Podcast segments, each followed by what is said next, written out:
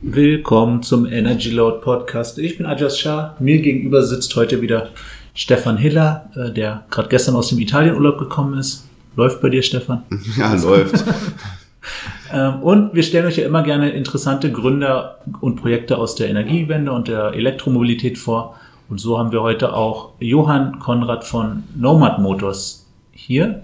Ähm, wir haben in der, weiß nicht, im letzten Monat oder wann das war, haben wir über Nomad Motors auf unserer Seite berichtet und ähm, da hat sich der Johann bei uns gemeldet und da dachten wir, da nutzen wir doch die Gelegenheit gleich und laden ihn mal zu einem Gespräch ein. Hallo, Johann. Hallo. Ja, bei Nomad Motors war es ja so, dass äh, ähm, eine Crowdfunding-Kampagne gestartet wurde für ein sehr spezielles Elektromotorrad und heute wollen wir eben genau über den, den oder das Hummingbird reden. Die Hummingbird. Die Hummingbird. ähm, über den Elektromotorradmarkt allgemein, die ganze Idee, die dahinter steht, warum das jetzt besonders toll sein soll oder besser als andere Sachen oder wovon es sich unterscheidet und vielleicht auch noch, wenn wir es hinbekommen, über die Vor- und Nachteile des Crowdfundings und was da gut läuft, was da schlecht läuft und wie das alles so war. Also wir hoffen da sehr von deiner, oder wir und unsere Hörer, von deiner Erfahrung zu profitieren, weil es ja erstmal nicht so gut gelaufen ist, aber werden wir dann im Laufe des Gesprächs sehen. Na, Johann, erzähl uns doch mal davon, wie du dazu gekommen bist, ein äh, Elektromotorrad zu entwickeln. Also grundsätzlich war ich sehr begeistert von der E-Mobilität, habe mir das Hörbuch von Elon Musk angehört hm. und als Ingenieur habe ich dann angefangen, selber rumzurechnen und bin dann zum Schluss gekommen, E-Mobilität, das macht doch irgendwie Sinn und ja, dann wollte ich erstmal auf ein Motorrad umsteigen, weil ich äh, meine alte ähm, XV500 SE ist dann eh kaputt gegangen. Dann habe ich mir gedacht, dann kaufst du ein neues und äh, wollte auf E umsteigen, dann recherchiert, was gibt's. Zero, Energica, alle Modelle mal durchgegangen und gemerkt, äh, das funktioniert nicht, wie ich mir das vorstelle. Und äh, für mich war es wichtig, damit lange Touren fahren zu können. Mhm. Und die Reichweiten und die Ladegeschwindigkeiten oder Ladezeiten waren halt einfach nicht ausreichend, um zu, für mich zu sagen, für mich persönlich, dass ich damit meine lange Tour fahren kann, dass ich damit in die Alpen fahren kann mit Kumpels zusammen und äh, am Tag irgendwie zwei bis 300 oder sogar 400 Kilometer abreißen kann. Und was haben die heutigen Maschinen für eine Reichweite, die man so bekommt? Und wenn man realistisch im Tourenbetrieb fährt, also ein bisschen sportlicher, dann ist man so ungefähr bei 100 bis 150 Kilometer am Ende. Ja, die beste, die beste Idee ist ja immer so, also für neue Projekte finde ich, man löst sein eigenes Problem. Wenn man sagt, und hofft, dass viele andere das gleiche Problem haben und daraus dann ein Produkt zu entwickeln. Ähm, und du bist ja scheinbar in der Szene, Motorradszene unterwegs. Das scheint ja dein Hobby zu sein und auch äh, beruflich hast du da sicherlich am Rande was mit zu tun. Ähm, wie sehen jetzt denn so deine, ich sag's mal, platt deine Motorradkumpels, also mit denen drüber gesprochen hast? Mm, unterschiedlich. Ähm, auch in deren Bekanntenkreis haben die alle mit äh, ihren Freunden und so gesprochen und ähm, grundsätzlich sagen viele ja, es macht Sinn, ich würde auch gerne. Aber es werden halt immer diese Reichweitenargumente vorgeschoben und ähm, gut, der Sound, das äh, kann man sich drüber streiten. Da sagen viele, ich brauche den Sound, viele sagen, das ist auch Quatsch, aber ähm, im Großen und Ganzen sind die, in meinem Freundeskreis und Bekanntenkreis die Leute auch schon von der E-Mobilität überzeugt und sind auch davon überzeugt, dass E-Motorräder irgendwann der Standard sein werden. Ja, dieses Sound-Argument kommt ja immer wieder. Das liest man auch immer wieder auf den, in den Kommentaren bei uns auf Facebook. Ähm, und also ich kann dazu nur sagen, klar, ich bin früher, ich hatte mal das Glück, ganz kurz, also geliehen, ein Porsche zu fahren, dachte mir, wow, toller Sound, macht Spaß. Ja. Und dann bin ich das erste Mal einen Elektrowagen gefahren, dachte mir, oh, kein Sound. Wow, geil, macht Spaß. ja, zur Not, wer es braucht, kann, kann ja dann irgendwie sich digital die, die Sounds aus den Lautsprechern äh, spielen lassen oder sowas. Ne? Ja, auf, auf dem Bluetooth-Headset am besten. Ja, genau. Dann stört man die anderen nicht. oh, jetzt wird jetzt wird's schon gleich am Anfang ziemlich krank hier. Die Na. Idee habe ich einem Kumpel sogar vorgestellt. Er hat mich zwar verflucht, aber so fünf Minuten später hat er gemerkt, ey, eigentlich ist der Sound total irrelevant. Ja, stimmt. Und ja, was unterscheidet denn dann deine Hummingbird quasi? Also einmal die längere Reichweite natürlich, das hast du ja gerade mhm. gesagt, aber das war quasi die Grundidee. Du wolltest halt quasi das Motorrad mit der größten Reichweite entwickeln. Genau, ich wollte meine Tagestour abreißen können, ohne, also im Idealfall lade ich dann nur noch im Hotel oder zu Hause. Das heißt, auf der Tour, wenn ich unterwegs bin, brauche brauch ich keine Ladesäule anfahren oder muss meine Tour dementsprechend nicht anpassen. Also ich weiß, ich habe eine bestimmte Reichweite von, sagen wir mal, 300 Kilometern im Idealfall. Und wenn ich die komplett durchfahren kann, ohne jetzt irgendwie einen Umweg einzuhalten oder eine längere Pause, weil wir müssen uns auch mal vorstellen, wenn wir jetzt zu viert unterwegs sind. Wenn wir vier E-Motorräder haben, dann muss jeder einmal 30 Minuten schnell laden. Und wenn, wenn dann jetzt nur eine Ladesäule zur Verfügung steht, sind das mal eben zwei Stunden. Das kann man heute keinen Motorradfahrer zumuten. Der wird einem Vogel zeigen und sagen, ich kaufe mir wieder einen Verbrenner. Ja, und wie, wie, wie schaffst du das quasi, dass du das, die, dass du die Reichweite so hochschrauben kannst? Nein, wir haben, es gibt zwei Ansätze, um die Reichweite zu erhöhen. Zum einen muss ich den Verbrauch minimieren oder reduzieren. Oder ich kann die Akkukapazität vergrößern. Und ähm, den Ansatz mit der Reduktion des Verbrauchs, da kommen wir halt ziemlich schnell in die Grenzen. Wir müssen den CW-Wert anpassen, sprich die, ähm, die, den Windwiderstand müssen, müssen wir reduzieren. Das ist beim Motorrad bedingt möglich. Selbst die besten aerodynamischsten Motorräder die es so auf dem Markt gibt. Äh, sobald sich dann ein Fahrer draufsetzt, ist der CW-Wert wieder kaputt und äh, okay. man ist sind, nicht sind Autos äh, aerodynamischer als Motorräder? Ja, natürlich. Die sind ja in sich geschlossen und ein E-Motor, aber Motorrad, äh, da sitzt immer noch eine Person drauf, mhm. sobald. Äh, und die Aerodynamik des Fahrers äh, kann man jetzt schlecht anpassen oder verändern. Ja, vielleicht spezielle Diäten vor der Tour oder so. wird schwierig. wird schwierig. Genau. Und äh, dann bin ich halt schnell zum Schluss gekommen, ich kann die Reichweite jetzt nur verdoppeln oder signifikant erhöhen, wenn ich die Akkukapazität erhöhe. Und dann habe ich halt recherchiert und anhand von mit vorhandenen Zellen, die es so auf dem Markt gibt, mir einen Akku designt. Und dann Vordesign durchgeführt und gemerkt, das passt. Also ich kann ein 32 Kilowattstunden Akku in ein Motorrad integrieren. Es darf halt nur kein Streetbike sein. Also es muss auch dementsprechend ein größeres Motorrad sein. Mhm.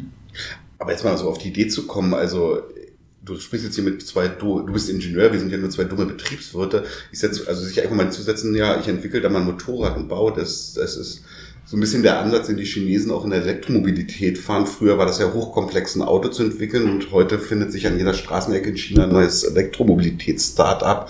Ist es denn nicht etwas komplexer und komplizierter, ein komplett neues Motorrad zu entwickeln, als nur, ich sag jetzt mal, mehr über die Kapazität und den Elektromotor Gedanken zu machen?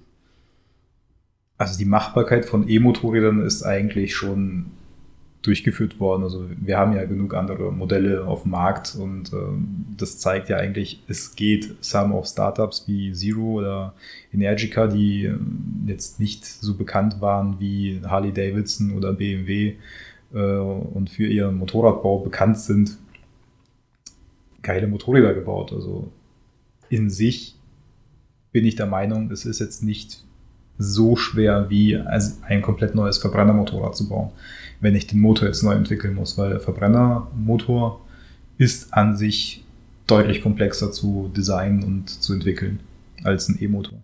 ist ja nicht nur der Motor, ist ja dann auch wahrscheinlich das ganze Thema Getriebe, Schaltung und so weiter. Habe ich nicht. Eben, hast du nicht beim E-Motorrad. ja, zumal bei meinem nicht, weil ich einen Radnabenmotor verbauen will. Okay. Und da baust dann halt einen großen Akku ein und wie schwer ist dann letztlich das Motorrad? Das gesamte Motorrad wird ungefähr 270, 280 Kilogramm wiegen, ist aber, wie gesagt, dadurch, dass ich einen Radnabenmotor verbaut oder verbauen möchte, ist es für den Antrieb leichter als eines mit ähm, einem Mittelmotor. Okay. Radnabenmotor heißt? Der Motor ist in die Felge integriert. Okay, und da greifst du dann auf bestehende Technologien zurück. Also den Radnabenmotor kriege ich jetzt bei Konrad Elektrik, nein, wahrscheinlich nicht, aber vielleicht bei Bosch oder so als System gekauft. Nein, der Radnabenmotor wird eine Eigenentwicklung sein. Okay, also doch etwas komplexer als nur bestehende Komponenten, sag ich mal, intelligent wieder zusammen, neu zusammenzusetzen. Ein bisschen komplexer, ja. Ein bisschen. Okay. es ist nicht so viel komplexer. Ein, also ich bin der Meinung, wenn ich einen neuen oder einen eigenen Motor nutze, ähm, habe ich Vorteile, ähm, erstmal finanzielle Vorteile und zweitens äh, kann ich den Motor genau auf meine Bedürfnisse anpassen. Ich kann das auf, auf das Motorrad ganz, ganz gut, ähm, wie sagt man? Abstimmen. Abstimmen, genau. Ich kann es aufs Motorrad exakt abstimmen. Wenn ich jetzt einen Mo Motor nehme, den es so schon gibt, ähm, kann es sein, dass zum Beispiel, sagen wir mal, Bosch mir diesen Motor anbietet, aber der halt extrem teuer ist, mhm. weil es den nur in bestimmten Stückzahlen gibt.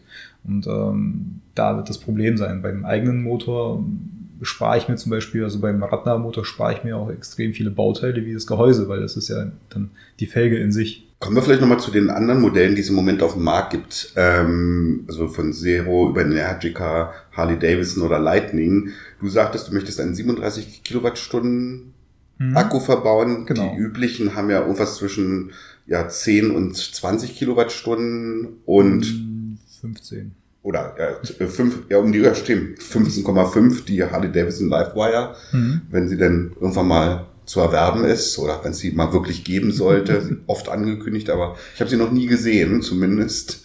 Aber ähm, es gibt Videos von. Es gibt Videos, ja, aber ich stehe, ich bin ja oldschool, ich stehe auf Anfassen und Riechen und mich dran also. stoßen. Also überbewertet. Ja, überbewertet in der digitalen Welt heutzutage, ja. Ähm, und du hast ja auch den Anspruch, das hattest du ja am Anfang schon gesagt, einen Preis, ein preiswertes Modell zu bauen. Also nicht ein billiges, sondern eines, was seinen Preis wert ist. Die übliche Elektromotorräder fangen ja bei knapp 20.000 Euro an und gehen ja mal schnell bis zu 40, 50.000 Euro hoch. Wie willst du das denn schaffen, ähm, so ein günstiges Elektromotorrad herzustellen oder zu entwickeln? Ähm, es kommt zum Großteil auf die Technologien an, die man jetzt anwendet. Wenn wir jetzt äh, die Livewire ansehen, die hat jetzt einen Rahmen, der ist gegossen, glaube ich. Und äh, Gusswerkzeuge kosten extrem viel Geld. Das muss, muss man natürlich auf die Stückzahlen wieder runterrechnen. Ähm, wenn man jetzt einen einfachen Stahlrohrrahmen nimmt, den biegt und schweißt, ist man in, erstmal im Einkauf günstiger. Material, also Material und Arbeitskosten sind da verhältnismäßig gering. Das heißt, man muss genau schauen, wie fertigt man die Komponenten, ähm, wo kauft man die zu und ähm, was will ich noch an ähm, Features drin haben, die jetzt ähm, sinnvoll sind oder welche Features sind, sind nicht sinnvoll. Wenn ich jetzt einen Programmierer damit ein halbes Jahr damit beschäftigen muss, äh, da eine App zu entwickeln oder 15 Fahrmodis äh, zu entwickeln, muss ich das natürlich alles auf das äh, Endpreis ähm, des Motorrads mit, mit aufschlagen. Zweitens ähm, müssen wir bei anderen Herstellern beachten, ein etablierter großer Hersteller hat einen After-Sales-Market und auf den ist er angewiesen. Wenn er jetzt anfängt, ähm, ein E-Motorrad zu bauen und merkt, der Kunde kommt nie wieder, um äh, Ölwechsel zu machen oder seine Kette zu, zu neu zu spannen oder sonst irgendwelche äh, Sachen, muss ich das alles wieder auf einen After, also ich muss einen After Sales Market mit auf meinen Verkaufspreis aufschlagen, wenn ich von vornherein so kalkuliere, dass ich ohne dem auskomme, dann kann ich auch ein kostengünstiges E-Motorrad anbieten. Gut, aber dann sage ich jetzt mal als Gegenargument, ähm, Harley Davidson hat ein paar Jahre Erfahrung in der Fertigung von Motorrädern und ähm, entsprechende Kapazitäten, Ingenieure, Know-how. Ich glaube, die wissen schon, wie man, also ich kann mir gut vorstellen, dass die wissen, wie man günstig ein Motorrad fertigt. Korrigiere mich. Ja, okay, aber dann muss ich, wenn ich das weiß und das kann, muss ich die Preise auch äh, an meinen Endkunden weitergeben. Auf deiner also, Seite hat Harley Davidson halt auch einen Wasserkopf, den er dann nicht hat, so ungefähr. Ne? Ja, noch nicht. Ja, was haben wir noch, für Punkte? ich würde ähm, noch mal gern zu oh. dem äh, Gewicht äh, zurückkommen. Das ist 270 Kilo ungefähr. Ich mhm. bin jetzt kein Motorradfahrer. Müsst ihr mir sagen, wie ist das, ist das eher gut oder eher schlecht, wenn ein Motorrad schwer ist? Oder, oder wie wirkt sich das aufs Fahrverhalten auf? So? Kommt darauf an, wo es schwer ist. Ob der Schwerpunkt hoch ist oder tief. Da der Akku ja den Großteil der Masse ausmacht mit 130, 140 Kilogramm. Mhm und der recht tief ist, ist es fürs Handling noch gut. Also es ist jetzt ähm, schlimmer, wenn der Akku höher wäre und der Schwerpunkt hoch ist. Mhm. Dann wird es äh, von Kurvenfahren und äh, Einleiten der Kurve etc. hm, problematisch.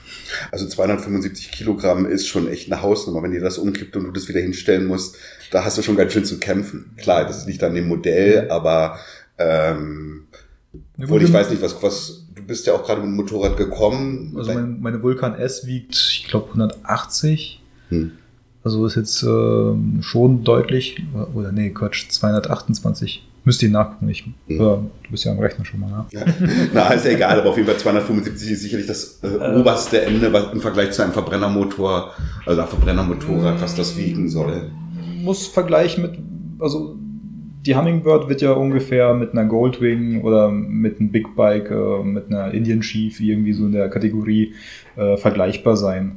Also, also es ist jetzt keine, kein Streetbike, kein kleines äh, 180 Kilo Moped, Hm. sondern es ist, äh, wird ein großes Motorrad sein. Und eine Goldwing zum Beispiel, die wiegt weit über 350 Kilo. Also das wusste ich nicht, aber ich, wenn ich mal noch eine Goldwing sehe, die sind ja mittlerweile extrem selten, Hm. das sind echte Monster, die da durch die Stadt cruisen mit, mit Stereoanlage und vielen Fahnen dran. Ne? ja, die haben, das sieht man immer wieder, die fahren dann so richtig mit lauter Musik wie im Auto. Ja, du hast jetzt ja schon ein paar Mal äh, Streetbikes gesagt, die, ich glaube, die Hersteller, die bisher mit, äh, mit E-Bikes an den Markt kommen, die bauen ja vor allem Streetbikes, nicht wahr? Mhm. Ähm, woran liegt das? Ist, Die Modelle sind ähm, populärer als, äh, als ein Cruiser oder ein, ähm, oder ein Shopper. Also die, ich kann nur ähm, vermuten, was, warum die das so gemacht haben. Also ich denke mal, es ist einfach, weil man in der, ähm, wie sagt man, in der Der Markt ist wahrscheinlich größer für, größer für Streetbikes als für Tourenbikes, oder? Deutlich, ja. Ja. Das heißt, sie wollen wahrscheinlich die großen Hersteller eher erstmal in die etablier also in die größeren, spannenderen Märkte aus ihrer Sicht, also von dem Volumen her, eintreten, als dann in die, später dann vielleicht in die kleineren dann zu. halt so Stadtbikes dann halt irgendwie. Genau, so übliche Dinge halt. Mhm. So gut, den, ich meine, den Markt für, für, wie heißen sie, Tourenbikes oder so, den gibt's ja trotzdem. Das ist ja. Na gut, du kannst ein Streetbike auch äh, zum Tourenfahren benutzen. Werden ja auch größtenteils ähm, auch dafür eingesetzt. Das ist ja der Witz daran. Das sind äh, keine St- äh, Stadtfahrzeuge. Okay. Wenn ich ein Stadtmotorrad äh, will, dann äh, nehme ich einen Roller. Ja, da sind wir wieder bei unserem guten Freund von UNU, die ich ja, wo ich ja großer Fan von bin, nach wie vor, trotz der Schwierigkeiten, die wir mit denen hatten. Ne? Ja gut, inzwischen steht, steht ja die ganze Stadt voll mit diesen äh, Leimrollern und wie sie alle heißen. Das ist ja. Nee, gut, das, das, das wollen wir jetzt bitte nicht vergleichen. Da diese, du meintest diese, diese Ja, ja, Tretroller, diese Tretroller mit Elektro. Da, ja. Ja, furchtbare Ja. Teile. Ah, na gut. Aber das hat gar nichts mit dem Thema hier zu tun. Nee, nicht wirklich. Aber vielleicht kommen wir zu deinem Hintergrund. Also, ich meine, auf die, okay, du bist gerne Motorradfahrer, du hast dein eigenes Problem oder willst, willst dein eigenes Problem lösen. Klingt ja erstmal alles gut. Ähm, ich habe auch viele Probleme vom Staubsauger zu Hause über, keine Ahnung, die Warmwasserbereitung, aber bin nun mal kein Ingenieur. Dann entwickelt ihr auch einen eigenen Warmwasseraufbereiter. äh, da bin ich, glaube ich, nicht kreativ genug für. ähm, äh, was ist denn eigentlich dein Hintergrund? Also vielleicht noch mal ein paar Worte zu dir. Was, was hast du gelernt, studiert? Was machst du? Also in erster Linie habe ich ähm, Industriemechaniker gelernt und anschließend habe ich ein Studium zum Maschinenbauingenieur gemacht. Habe da ein paar Jahre der, als angestellter Berechnungsingenieur gearbeitet und mittlerweile bin ich freiberuflicher Berechnungsingenieur und bin in verschiedenen Projekten involviert. Branchenübergreifend sind ziemlich alle physikalischen, strukturmechanischen Probleme schon mal irgendwie gerechnet und ja, traue mir das eigentlich zu, ein Motorrad zu designen und äh, das mechanisch, ja, festigkeitsmäßig auszulegen. Und vorher schon andere Berührungspunkte, also im Bereich der Mobilität gehabt oder Hm, Eher weniger. eher weniger? Okay, also es geht wirklich so, ich habe mein eigenes Problem oder ich möchte mein eigenes Problem lösen und sehe im Freundes-, im Bekanntenkreis, dass eigentlich viele das Problem haben. Genau. Ja, eigentlich erstmal eine super Grundvoraussetzung für ein erfolgreiches Produkt. Ja, quasi von der Zielgruppe von einem zum Großen hin, so ungefähr. Das ja, macht, macht ja durchaus auch Sinn, dass man äh, seine eigenen Probleme halt löst und dann weiß man halt auch, was, was, ist, was die Feinheiten auch sind und sowas. Ne? Ja, als du damit angefangen hast mit der ganzen Sache, wir äh, springen wir vielleicht vom Projekt zu der schnöden Betriebswirtschaft und zum schnöden Geld, weil das braucht es am Ende, um so ein Projekt zu entwickeln. Wir sind ja auch auf dich aufmerksam geworden. Du hattest eine Crowdfunding-Kampagne bei Kickstarter mhm. gestartet. Ähm, genau. Wie du so in unserem kleinen Vorgespräch gesagt hast, ja, ich will sagen, vielleicht etwas blauäugig. Ähm, was ist denn da, was waren denn da deine Erfahrungen? Also man muss dazu sagen, dass diese Kampagne ähm, nicht wirklich gut funktioniert hat im Sinne von, dass es ähm, nicht zum Founding-Ziel von 150.000 Euro gekommen ist. Naja, ich habe da erstmal so ziemlich jeden Fehler gemacht, den man machen kann, was Crowdfunding angeht. Da gibt es halt äh, erstmal Produkte oder Projekte, die geil laufen auf äh, Kickstarter und Co. Das sind zum einen Spiele. Da wird man mit Geld zugeworfen, da hat man gar keine Chance, das zu versemmeln. Bitte lass uns Spiele entwickeln, Adjust. Energy Load ist jetzt vorbei. Das heißt jetzt Spielload, Game Load. Game Load. genau. Und zum anderen ähm, habe ich das Video halt nicht, äh, also wie gesagt, es gibt da so viele Regeln, die man machen muss, damit es ordentlich funktioniert. Ähm, und ich habe da so einige Fehler gemacht und ähm, aber trotzdem gute Erfahrungen mit rausgenommen. Gut, du hattest ja auch einiges an Presse, wie wir gesehen haben. Also neben uns, die wir über dich mhm. berichtet mhm. haben, gab es ja doch einige, gerade im Web, die, also auch größere Magazine, die über dich ähm, berichtet haben. Also Motorrad Online habe ich, glaube ich, was gelesen über dich. Ähm. Von allem weiß ich jetzt auch nichts. nee, aber schon auch die, ja, die, die uns hören, werden wissen, wer gemeint ist. Mhm. Ähm, wie war denn so dein Feedback, also so aus der Öffentlichkeit? Gab es dann noch viele Anfragen oder was gab es denn da so für ein Feedback? Mm, also auf verschiedenen Diskussionsplattformen, auf Facebook habe ich in verschiedenen Gruppen mit den Leuten auch gesprochen zu dem Thema. Also grundsätzlich sind die Leute alle interessiert, die finden es gut, die geben mir auch alle recht und sagen, ja, das ist genau das, was im E-Motorrad, äh, was, was da halt nicht funktioniert aber wollen dann erstmal gucken, wie es weitergeht und wie sich das entwickelt. Und also die Leute wollen halt erstmal irgendwie einen Prototypen sehen und da kommt man in so eine Art Henne-Ei-Problem. Man braucht einen Prototypen, um äh, Geld zu bekommen, aber man braucht Geld, um Prototypen zu bauen. Und, mhm. ja. und da weiß ich gerade nicht so wirklich, wie man weitermachen soll. Und da waren auch die 150.000 Euro, hast du äh, versucht zu sammeln und die waren auch für die Entwicklung des Prototypen gedacht. Genau, die waren, die waren dafür gedacht, um einen vereinfachten Prototypen zu bauen, um dann weiter in eine ähm, Venture Capital Runde zu gehen mit einem größeren VC.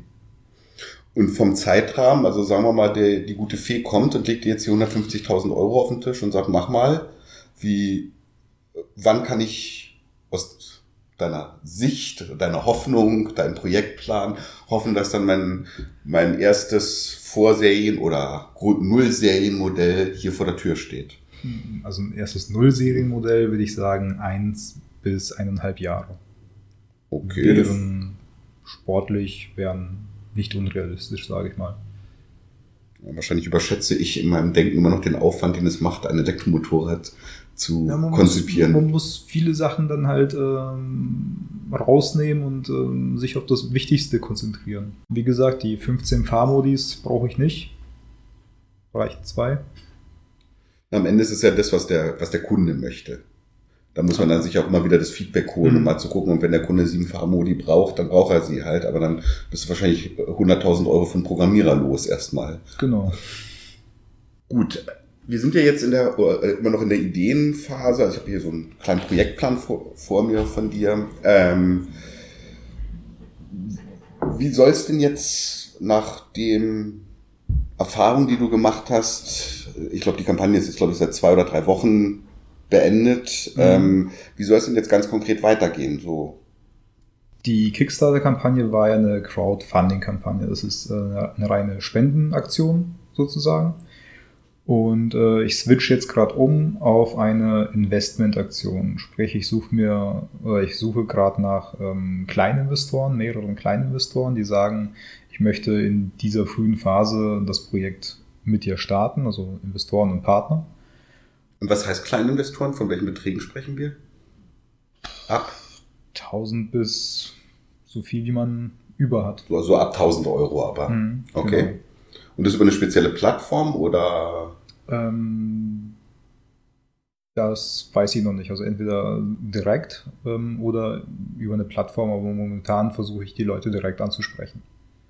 Da gibt es ja auch noch ähm, viele Zuschüsse. Also von der BAFA weiß ich, da gibt es ja diesen, diesen Zuschuss, diese 20 Prozent ähm, für kleine Investoren, die in Startups investieren. Also das heißt, gebe ich dir 10.000, kriege ich 2.000 von der BAFA zurück und so. Da kann man ja mhm. sicherlich einiges na, ähm, noch ja, konzipieren, auch als Anreiz für Investoren. Bin ich mir mhm. sicher, aber dann muss, muss ich wahrscheinlich ja noch erstmal neu finden und neu sortieren, was es da alles so für mhm. Möglichkeiten gibt. Ich meine, Stefan, du kennst dich da doch ein bisschen aus. Ist das nicht auch irgendwie was vielleicht für diesen Hightech-Gründerfonds hier oder sowas? Nein, der Hightech-Gründerfonds vom Bund ähm, in der Seed-Phase, also das, was ich kenne, ich weiß jetzt nicht, wie, wie weit die überhaupt in der Elektromobilität unterwegs sind. Das ist ja vom Bund, vom Bund und Privat, der Hightech-Gründerfonds, sitzen in Bonn. Ähm, aber ich weiß aber muss man schauen, was sie da machen. Also Elektromobilität ist sicherlich ein Thema oder auch hier in Berlin bei der IBB oder bei der ILB in Brandenburg. Ich bin mir sicher, dass du da auch in den entsprechenden, die entsprechenden Kontakte hast, mit den Leuten sprichst. Aber das Problem ist wieder das alte Henne-Ei-Problem. Alle wollen Co-Investoren sein und keiner möchte Lead-Investor sein. Okay. So, es ist ja bei vielen von diesen Pro Pro Projekten so. Findest du den Lead-Investor, hast du mhm. ganz viele Co-Investoren. Ne? Mhm. Gucken sich alle gegenseitig erstmal an. Na, einer muss halt na, den Hut aufsetzen und sagen, ich prüfe das, also einer, der mhm. auch die Kapazität hat, dem man es zutraut, sagt, ich prüfe das und befinde es für gut und ich habe das technische Know-how und das Markt-Know-how. Und wenn dann eine Kapazität, also ich sag mal jetzt, wenn Herr Professor Schuh von, aus Aachen von Street Scooter sagen würde, hey, das ist toll, da gebe ich 50.000 rein, wirst du dich über Co-Investoren, da wirst, werden sie dir die Bude einrennen. Ne? Wahrscheinlich, ja. Ja, vielleicht solltest du mal mit ihm reden. Wenn ihr den Kontakt hat. Der ist, also ich habe den ja in Berlin auf Veranstaltungen getroffen, der ist sehr kommunikativ und sehr nett und sehr freundlich.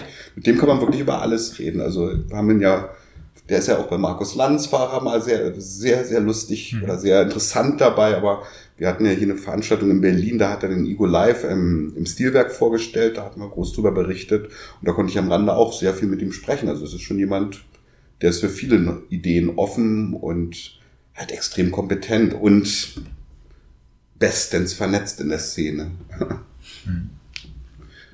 Naja, also man hört ja, ich will mal ein bisschen über den Markt an sich reden. Du beobachtest den wahrscheinlich sehr intensiv, den Elektro-Motorradmarkt. Äh, da kündigen ja im Moment die Großen irgendwie wöchentlich an, dass sie jetzt auch in den äh, Markt einsteigen. Kawasaki, Triumph, Ducati, Harley Davidson haben wir vorhin schon gesagt.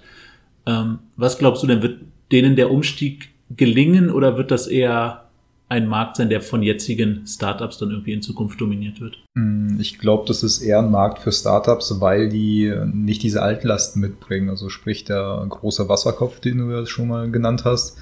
Ähm, und zum anderen ähm, sehe ich ein Riesenproblem im After-Sales-Market. Wenn ich das jetzt ähm, aufs E-Motorrad übertrage, der, der Kunde muss nicht mehr wiederkommen um äh, irgendwie eine Inspektion zu machen. Was, was sollen die in der Werkstatt machen? Nachzählen, ob alle Akkuzellen drin sind oder was? Also die haben gar kein so richtiges Interesse, meinst du, eigentlich so wirklich in den, in den Elektromotormarkt zu gehen. So, also mehr, mehr aus, mehr aus Pflicht als aus wirklicher äh, Leidenschaft oder wie auch immer. Dass sie, die würden halt am, am liebsten noch die nächsten 100 Jahre noch bei ihren Benzinern bleiben. Das Konzept funktioniert ja. Wie lange. Wie siehst du das denn auch, also du beobachtest den Markt ja sehr genau. Wir haben halt unseren europäischen Markt, mhm. der ja von den Zulassungszahlen eher mh, hm, gering ist. Ähm, mhm. Wie siehst du denn da die ganzen anderen Startups, also ich sage jetzt mal speziell China, Indien, USA, Kanada oder auch Australien, da hört man ja relativ viel von. Ich weiß nicht, wie der Markt in den anderen Ländern oder anderen Kontinenten ist bezüglich Tourenfahren. Also ich weiß halt nur im europäischen Bereich ist es halt ein Riesending. Da ist das Motorrad eigentlich ähm, der Hauptnutzungszweck. Ich fahre damit eine lange Tour oder ich fahre damit einen Urlaub und ähm, keine Ahnung, von hier bis nach Spanien und zurück oder in die Alpen. Ähm, ich weiß nicht, wie das jetzt in China ist, ob ähm, die da genauso drauf sind, dass sie mit ihrem Motorrad Urlaub machen oder nutzen die ihr Motorrad dort, um hauptsächlich ähm, in der Stadt zu fahren, von A nach B zur Arbeit und zurück? Ähm, Im asiatischen Raum ist es ja eher so, dass das Motorrad oder der Roller ähm, das Alltagswerkzeug ist. Und da ist natürlich ein Motorrad mit 300 Kilometer Reichweite bei sportlicher Fahrweise zu viel. Da brauchen die eher ein kleineres Motorrad oder mit kleineren Reichweiten. Ja, insbesondere wo ja der Akku irgendwie mindestens die Hälfte des Gewichtes oder um die Hälfte des Gewichtes ausmacht von der ganzen Geschichte. Ne? Genau. Und auch des Preises wahrscheinlich. Ich befürchte, der Akku ist äh, wahrscheinlich der größte Kostenpunkt in der, also Einzelkostenpunkt in der ganzen Geschichte. Das auf jeden Fall, ja. Ist ja wie bei den Elektroautos. Ja. Ist ja nichts anderes, nur auf zwei Rädern.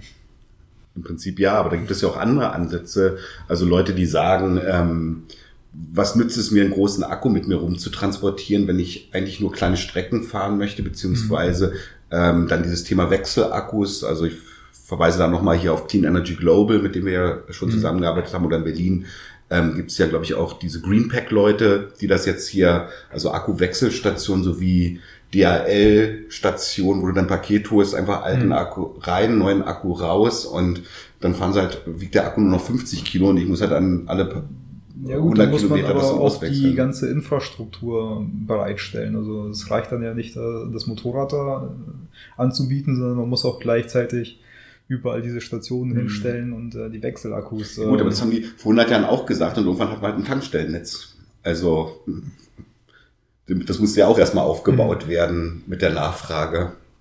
Ja gut, aber ein Tankstellennetz ist ja was anderes, wie wenn ich jetzt ähm, diese Station da hinsetze, die, die Akkus müssen dort geladen werden und ich muss diese Akkus ja auch äh, dort ähm, si- sicherstellen, dass dort genug Akku, Akkus da sind. Also das ganze Nutzungsverhalten muss irgendwie angepasst werden und äh, man muss dann, ka- kann passieren, dass an einer Station keine Akkus mehr sind und auch an einer anderen Station irgendwie äh, 50 zu viel. Dann muss irgendeiner die, die dann rüberfahren. Also, Ja, ja, aber da sage ich, das ist jetzt, wie gesagt, bei den Tankstellen funktioniert es ja auch. Also es ist ja an jeder Mhm. Tankstelle, an der ich ankomme, gibt es genug Diesel oder Sprit äh, oder Ja, aber da, Benzin. da, da lässt du den alten Diesel ja nicht äh, wieder liegen. Das ist ja das, genau das Problem mit dem Akku. Den, den verbrauchst du ja nicht, sondern den alten, äh, den leeren Akku lässt er wieder an der Station. Gut, aber liegen. den kann ich an der Station, wenn es gut läuft, laden, während ähm, eine Tankstelle, da muss halt ein Laster kommen und das Benzin wieder hinbringen. Also das ist ja, glaube ich, ich hoffe, dass das die Idee ist, Ja, dass das ja. gleichzeitig Ladestationen werden. Ich will damit nur sagen, dass natürlich bedarf es einer komplett Nee. neuen Infrastruktur, aber da- was auch nur langfristig funktionieren wird, aber ob, ob nicht die lang- oder längerfristige Zukunft nicht da liegt, ähm, eigentlich kleine Akkus zu bauen, sicherlich nicht in den nächsten fünf oder zehn Jahren, aber dafür wird sich die entsprechende Infrastruktur entwickeln, so wie sich das halt vor 50, 80, 100 Jahren mit den Tankstellen entwickelt hat. Und jetzt gibt's an jeder Ecke eine Tankstelle. Naja, oder das, äh, die Ladedauer muss halt, wie sagt man, verschnellert werden. Dass es halt so lange dauert wie heute irgendwie sein Auto voll zu tanken. Ja gut, aber da muss man dann irgendwann mal, dann weiß ja nicht, ob das physikalisch möglich ist, wahrscheinlich Ja, eher nicht.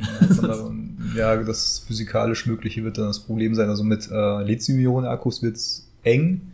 Ja. Ähm, es kommen aber neue Akkutechnologien, lass es die Aluminium-Ionen-Technologie sein, die äh, verspricht ja extrem schnelle Ladezeiten. Ähm, dann braucht man aber immer noch die extrem hohen Ladeströme, die äh, muss, muss dann die Ladesäule irgendwie beherrschen und äh, halt ähm, zur Verfügung stellen. Und da wird's schwierig. Das ist gefährlich mit. Ja, klar.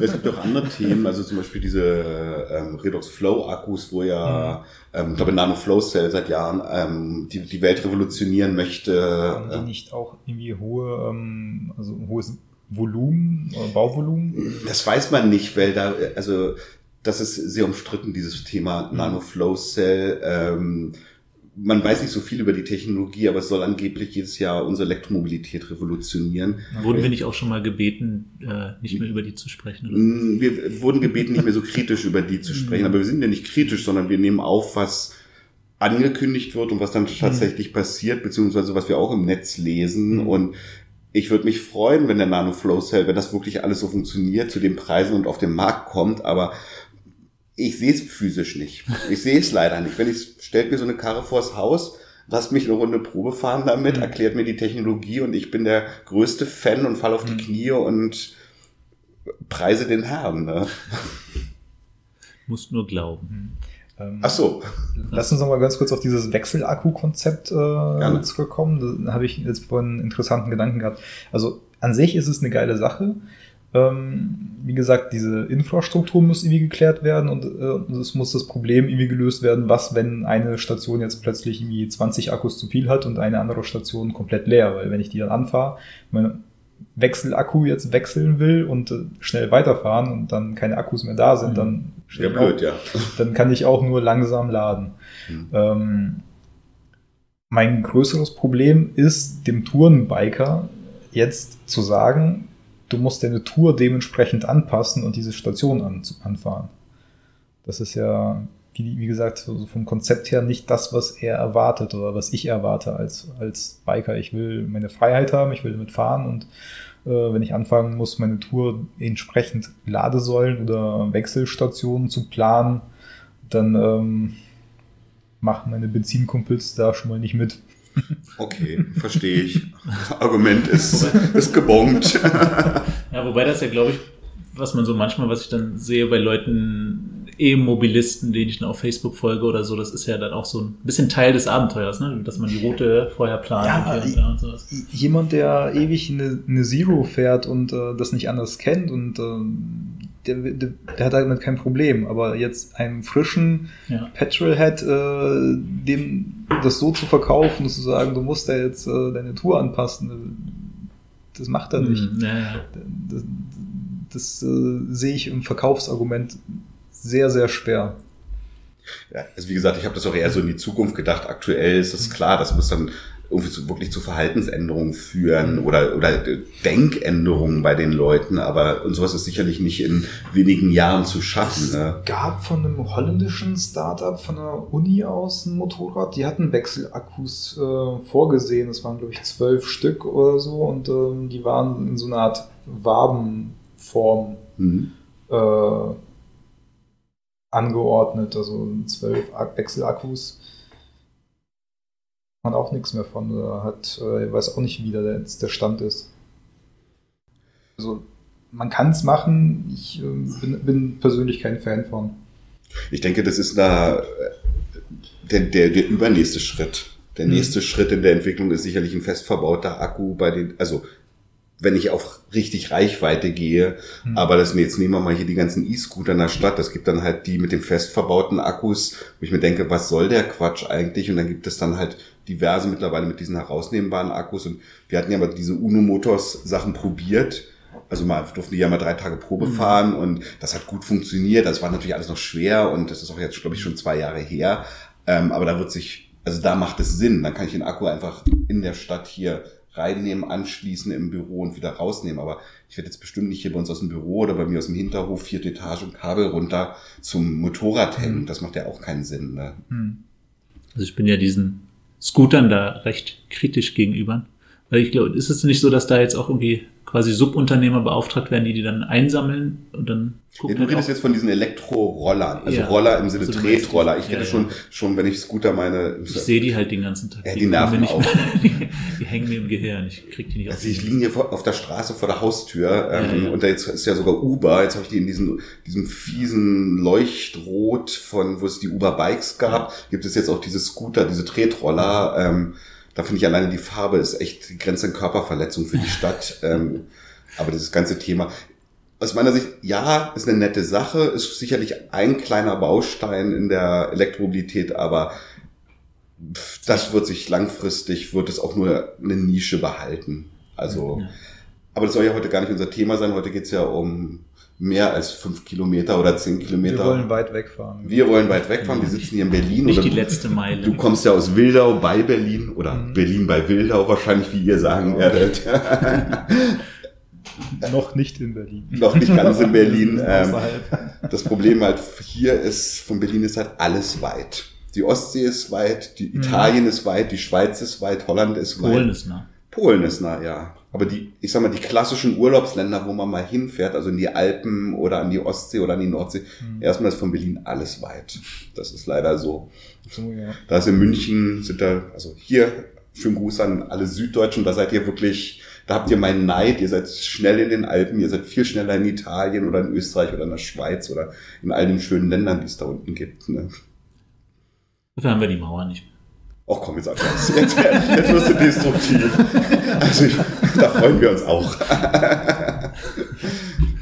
ja. Andreas, hast du denn noch Fragen jetzt erstmal? Nö, ich glaube nicht. Ich, glaub. ich habe noch ein Thema, über was ich gerne mit dir sprechen möchte, weil das habe ich auch in deiner Präsentation gesehen. Ähm, das mhm. Thema Heimspeicher und Elektromobilität. Das ist, wird ja immer wieder angesprochen. Also jemand, der sich mit Heimspeicher betrifft, befasst, befasst sich irgendwann früher oder später auch mit Elektromobilität und umgekehrt. Und das ist ja schon ähnliche oder naheliegende Felder sind, wie so kann beispielsweise mein Elektroauto mit meinem eigenen Solarstrom laden etc. Aber da gibt es ja viele Ideen, viele Ansätze und wenig Lösungen aktuell. Also mhm. weil das Stichwort bidirektionales Laden, äh, verschiedene Technologien, Zulassung, was darf ich überhaupt? Inwieweit willst du das Thema denn auch angehen, angreifen?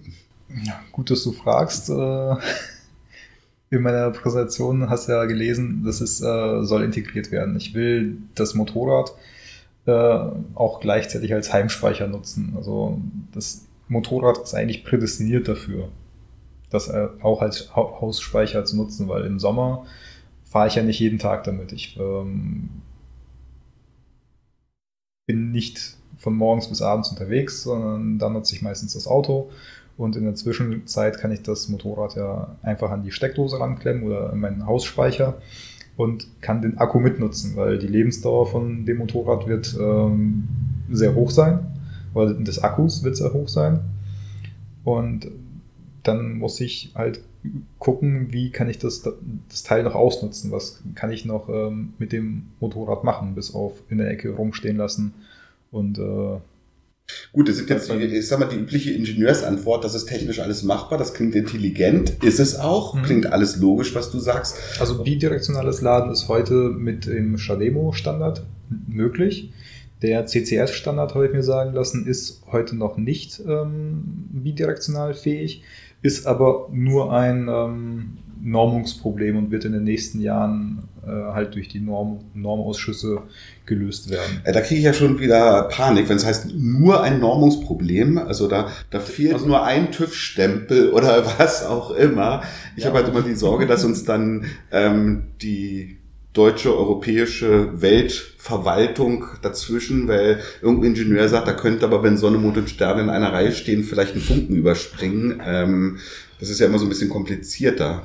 Also gerade mit dem, gerade das Thema Regulation, ich schaue mir das einfach vom Thema Heimspeicher an. Mhm. Wie, oder, oder, oder Elektroauto und Heimspeicher, weil Elektroautos finden ja, ja auch viel im. So eine Motors will ja eh ihr Auto als Heimspeicher oder bidirektional ähm, ausrüsten. Möchten sie, ja. ja. Wollen ja auch jetzt nächstes Jahr auf den Markt kommen, aber ja gut, das weiß ich nicht, aber das äh, bidirektionelle Laden, das wird funktionieren. Ich will sagen, technisch wird das mit Sicherheit alles mhm. funktionieren, aber ob es dann auch umsetzbar ist, weil, keine Ahnung, dann das Motorrad plötzlich als eigenes Kraft Kernkraftwerk zertifiziert werden muss, ich weiß es nicht. Ne? also. Ja gut, wir können uns zu Hause auch äh, andere Akkusysteme bereits installieren und äh, Akku-Heimspeicher nutzen, wieso nicht dann das Motorrad?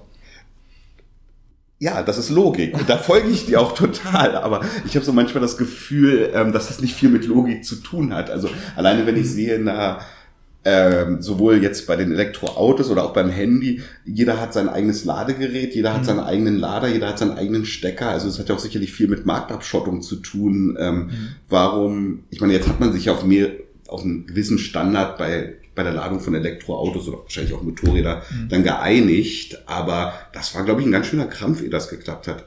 Also bloß nicht mit dem, keine Ahnung, mit, der Test, mit dem Tesla-Lader an den BMW rangehen. Das könnte ja explodieren und meine Garantie erlischt, wenn ich nur mit dem Tesla einen BMW überhole, dann ist meine Tesla-Garantie weg oder wie auch immer. Ne? Also hatte ich so das Gefühl. Aber du hast es auf jeden Fall im Auge und du siehst da jetzt erstmal nicht nur technisch kein Problem, sondern auch regulatorisch wenig Probleme. Naja, da, dadurch, dass es halt mit dem Shademo-Standard schon funktioniert und äh, zugelassen ist, äh, wird es im CCS, äh, also technisch ist es da möglich und es wird da auch Regulatorien ähm, geben. Oder es wird die werden gefunden und gelöst werden. Es äh, ist meistens so, dass man dann irgendwelche Auflagen erfüllen muss, dass der Akku dann we wegen mir thermisch irgendwie ähm, gekühlt oder er erwärmt werden muss. Aber dass jetzt die Norm, die Normung dann sagt, nee, es geht nicht, das glaube ich nicht. Ich habe da vielleicht einen ketzerischen Gedanken noch. Ähm, bei Heimspeichern wird ja immer wieder argumentiert, also wird ja bekostet argumentiert, klar, äh, wie viel Euro pro Kilowattstunde, was kostet ein Heimspeicher? Ähm, dein Ziel ist, dein Motorrad, dein ja, E-Motorrad ähm, so zu positionieren, dass es so zwischen 600 und 650 Euro pro Kilowattstunde kostet. Das ganze Motorrad oder nur die Batterie? Das ganze Motorrad. Das heißt also, ich weiß jetzt nicht, was ein üblicher Heimspeicher gerade kostet, aber ähm, vielleicht ein Drittel davon, vielleicht die Hälfte davon. Also eigentlich könnte man das ja mal übertrieben so positionieren. Ähm, ich verkaufe dir einen Heimspeicher, mit dem du auch in die Alpen fahren kannst. vielleicht wäre das ein Marketingansatz, wenn man damit die Kosten nochmal weiter runterkommt zwei in einem quasi. Ja. Vielleicht funktioniert das besser. Ja. Oder so, ja. ja, du hattest ja eine, eine, schöne Analyse gemacht, also ähm, einfach Kosten pro Kilowattstunde, mhm. verschiedene Modelle und sagst also zum Beispiel beim, die Harley kostet über 2000 Euro pro Kilowattstunde, eine Zero kostet 1,3 pro Kilowattstunde oder sogar eine Lightning dreieinhalbtausend Euro pro Kilowattstunde Speicherkapazität. Das ist ein Premium-Rangmotorrad. Ähm, Richtig, aber wenn ich, wir reden ja jetzt erstmal nur über eine Kosten-Nutzen-Analyse, also nicht im Sinne. Im Sinne einer, eines Heimspeichers. Im Sinne eines Heimspeichers. Das ist ja jetzt nur mal so ein Gedanken, den man ja vielleicht mhm. mal weiterdenken könnte. Natürlich ist das übertrieben. Motorrad ist kein Heimspeicher, aber. Na, Im Winter schon. Im Winter, klar, im Winter steht sowieso nur rum, steht nur in der Garage. Zumindest bei uns in Deutschland. Ja. Das könnte aber durchaus eine Argumentation sein, so ähm, dimensioniere deinen Heimspeicher kleine, kleiner, spar da die Kosten und von dem gesparten Geld kaufst du dir eine, eine schöne Hummingbird. Mhm. Also. Kann man ins Marketing mit aufnehmen, klar. Es geht nicht ums Marketing, es geht ja auch um die, um die Usability, um das, den Nutzen, also den man so, so hat, ne? Und da so zwei in eins ist vielleicht mhm. mal, mal eine interessante Überlegung zumindest für jemand, ähm, der beide Probleme hat. Das ist sicherlich eine kleine Zielgruppe. Also das Problem, mhm. Ich möchte einen Heimspeicher haben und ich möchte ein Elektromotorrad haben. Also das ist ja so mhm. die Zielgruppe, die wird jetzt sicherlich nicht in die Hunderttausende in Deutschland gehen.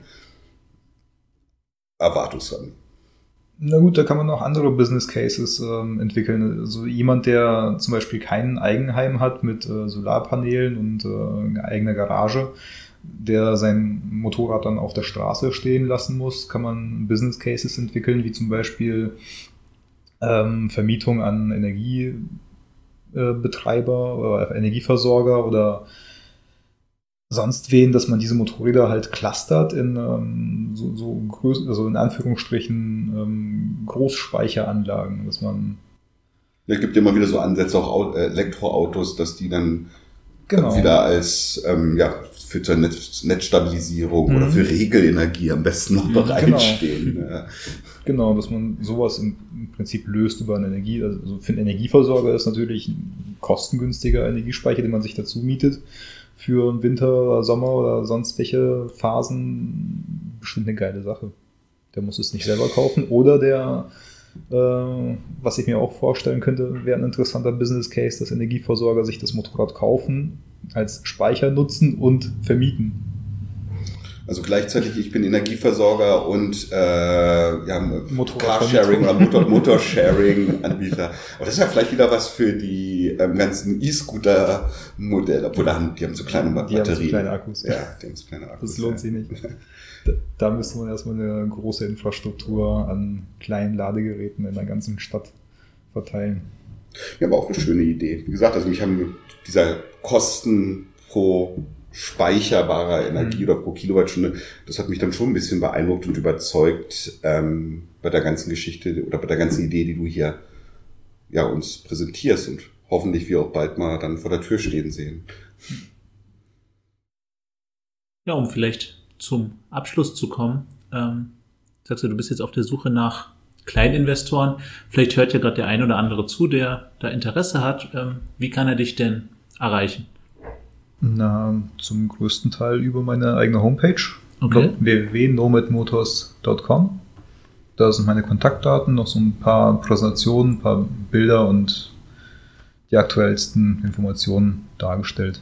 Also die werden wir auch, ähm, wenn ihr auf unsere Homepage kommt, bei dem, ja, bei der Beschreibung dieses Podcasts, werden wir das auf jeden Fall nochmal verlinken. Also schaut bei uns nach und dann könnt ihr ja direkt zu Nomad Motors gehen. Ich, soweit ich, wenn es richtig im Kopf habe, steht auch deine Telefonnummer, deine Handynummer, Mhm. ähm, da so haben wir uns ja auch gegenseitig erreicht. Ähm, ich bin mir sicher, dass man dich jederzeit anrufen kann, insbesondere wenn man Geld. Interesse, wenn man, wenn man Geld bringt.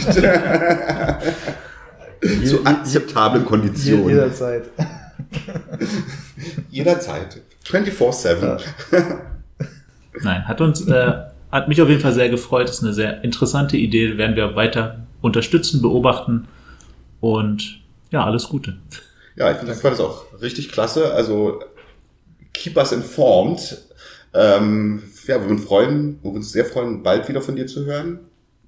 Erfolgsgeschichten und bin mir sicher, dass du damit irgendwie deinen Weg machen wirst. Würde mich freuen. Vielen Dank. Danke. Tschüss. Tschüss.